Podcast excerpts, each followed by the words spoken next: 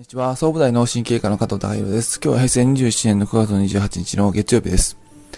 えー、まあ、あの、当院が絶えず行おうとしていることは、まあ、一つのメッセージをお伝えあのさせていただくことによって、まあ、結果として、まあ、いろんな病気を予防し、プラス、まあ、その、体質が良くなり、日々の生活が、あの、の、生活の質が向上できればな、っていうことを目指しているわけですけども、その、うん、体質が良くなる生活習慣が良くなる。まあ、それは、あの、一つ一つの、まあ、あの、いろんなことの選択が変わるわけですから、ご自身の価値観が、あの、変わってくる、考え方が変わるってことになってくるんですが、えー、一時的に、まあ、例えば、怪我があるから怪我を治す、病気があるから病気を治すっていうことと、えー、体質を変える、価値観を変える、考え方を変えていくっていうこと、えー、ご自身の中で全く行うべき行動を、あの、ちょっと変えていくっていうことが、あの、必要かなと思います。えー、僕は、まあ、研修時代に、さい、あの、初めの頃に受け持たせていただいた、あの、すごく印象的だった、あの方がいるんで、患者さんがいるんですけども、まあ、その方は、その、うなぎを、まあ、何十年と、まあ、さばいてこられた職人の方で、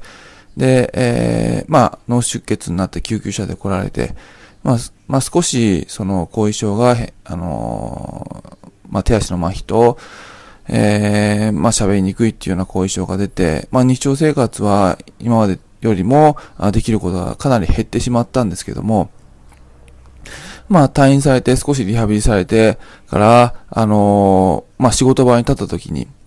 えー、うなぎをさばいてみると、うなぎをさばくあの技術だけは全く落ちてなかったっていうことがあります。で、えー、やっぱりその、技術をその身につける、体に身につけるっていうことは、体に覚え込ます、染み込ませるっていうことなので、頭で何も考えなくてもできるレベルまで落とし込んでいくっていうことになってくると思います。いろんなあの食べ物を選ぶとか、服を選ぶ、日常生活の中でいろんな選択があると思うんですが、あの、絶えず、あれしなきゃいけないって考えてるわけじゃないので、あの、ご自身が考えなくても、無意識のうちに選ぶ選択が、あの、体にとっていい選択になっていくためには、あの、えー、そういう習慣を作っていくための戦略っていうのは、あの、ちょっと、えっ、ー、と、普段何か怪我を治すとか一時的なものとは全く別にすることが、あの、考え方を別にすることが必要ですよ。っていうことをお伝えさせていただきたいです。で、えー、まあ、体に、あの、血肉化にする、いろんな知識を吸収しても、それを血肉化にして落とし込んでいって、無意識にまで、あのー、その、ご自身のいろんな選択の無意識にまで落とし込んでいくっていうことは、あのー、ちょっと別のやり方が必要ですよっていうことです。で、その違いを明確にしておかない、しておけば、やはりその習慣に、で、いろんなことが、あの、身につくことっていうのはうまくいくんじゃないかなと思います。まあ、その日本人が英語を身につけられないっていうことをよく言いますけども、ある部分、まあ、習慣を変えていくっていうことの、